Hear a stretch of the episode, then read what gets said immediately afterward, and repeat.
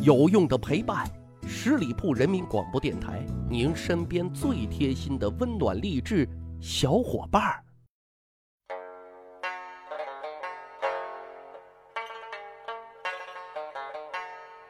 趣扒历史，增长见识，密室趣谈，我是大汉。历史上啊，有很多豪言壮语，即使是现在我们听了之后啊，就像打了鸡血一样啊，满身的鸡皮疙瘩，一副生要当人杰，死要做鬼雄的气魄。比如，当你听到“王侯将相宁有种乎”，那是不是觉得咱也应该是当领导做老板的命啊？凭什么现在混成这个样子呀？当你听到“我劝天公重抖擞，不拘一格降人才”，啊，虽然有些许感叹不公会失落，但是仍然坚信啊自己是一颗未被发掘的金子啊，仍然坚信是金子总会发光发亮的，等等等等啊，在特定的时刻，这些比较硬核的这种心灵鸡汤，给我们啊注入了强大的思想动能，激励着。鼓励着并不平凡的自己啊，但是今天啊，咱扒两个典型的人物，他们呢给咱们熬了一大锅的心灵鸡汤啊，但奇怪的是，嗯，他们煮完之后，他们却不怎么喝。比如说“王侯将相宁有种乎”的陈胜，陈胜吴广起义这个故事呢，大伙都比较清楚了啊，就是当时啊，秦暴政，陈胜和吴广呢被征兵前往守卫渔阳。啊，也就是现在北京密云西南的地方，但是啊，当时他们路过安徽大泽乡的时候啊，赶上了下大雨发洪水，路呢都塌了。因为按当时的规定啊，未按期到达目的地，无论什么原因，只有一个下场，那就是杀头。那现在看，除非坐飞机、坐火车能按时到达，光靠十一路公交车，那根本就没希望。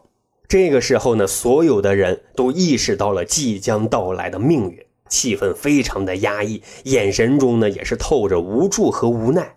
但是啊，就在这个时候，不甘平庸的陈胜那就站了起来，他和吴广就在密谋：反是死，不反也是死，不如反了。哎，于是他就喊出了那句振聋发聩的口号：“王侯将相宁有种乎？”这口号一出啊，令广大的贫困大众如梦初醒，耳目一新，积极响应。于是啊，我们所熟知的大泽乡起义就这么轰轰烈烈的爆发了。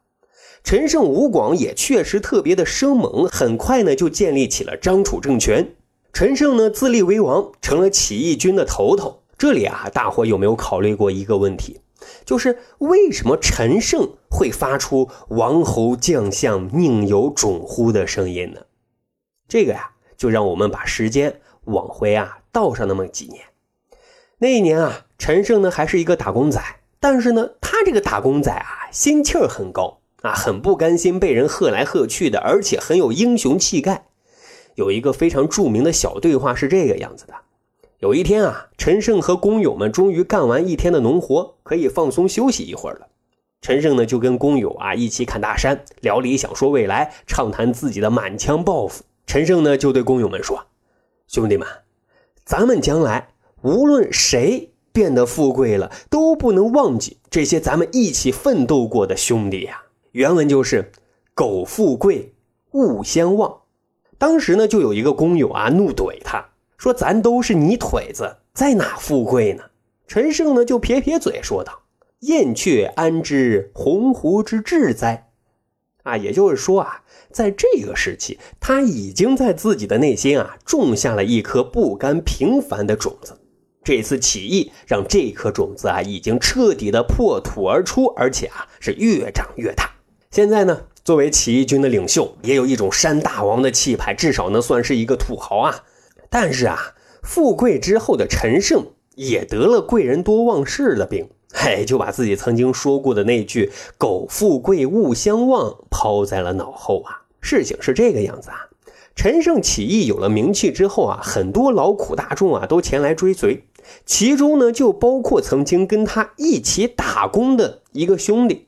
这兄弟还很实在，心心念念的这句“苟富贵，勿相忘”啊，满脑子还在幻想啊，陈胜这兄弟啊够意思，他一定会盛情款待自己，甚至还在幻想啊给自己封一个一官半职什么的。但是，现实却是非常冰冷的。他千里迢迢啊从老家赶来投奔陈胜，结果连大门都进不去。最后啊，还是赶上陈胜外出，他赶紧啊拦下车队，这才见到了老乡陈胜。啊，起初陈胜看见啊是自己的旧工友，那也是老乡见老乡，两眼泪汪汪，很是亲切。但是啊，他这个老乡工友啊，实在是有点儿太没有眼力见了啊，口无遮拦，没大没小，还严重的破坏陈胜的公众形象。于是呢，陈胜啊就动了杀念。哎，就找了一个借口，就直接将这个投奔自己的老乡那给杀掉了啊！什么苟富贵勿相忘，老子说过吗？当然啊，后来因为老忘事儿，那利益也分配不均，勾心斗角的内杠不断，结果他最终的命运是什么？让自己的车夫把自己给干掉了啊！这结果也是醉了。当然啊，历史上除了陈胜。还有一位对自己当年的豪言壮语啊，随着一阵风就忘记在脑后了。谁呢？他就是龚自珍。他的那句“我劝天公重抖擞，不拘一格降人才”，确实激励了很多人。但是啊，龚自珍在树立完这么一个充满正能量啊、充满公正正义的人设之后，就开始了他的 B 面人生。查阅了资料啊。他的 B 面人生啊，竟然是吃喝嫖赌样样在行啊！这就让我们疑问了啊，龚自珍对人才的定义偏差到底有多大？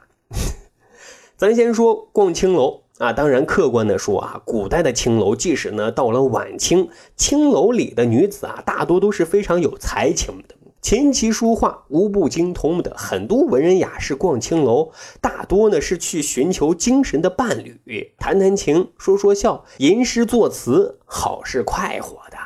所以，首先我们应该肯定一点啊，龚自珍逛青楼，他呢是赴的是一场啊精神约会的。但是逛青楼毕竟不是什么正经事儿啊，而且他又是青楼里的常客，所以风言风语那就在所难免了啊。当然，除了逛青楼啊，赌博更是龚自珍人生最重要的事情。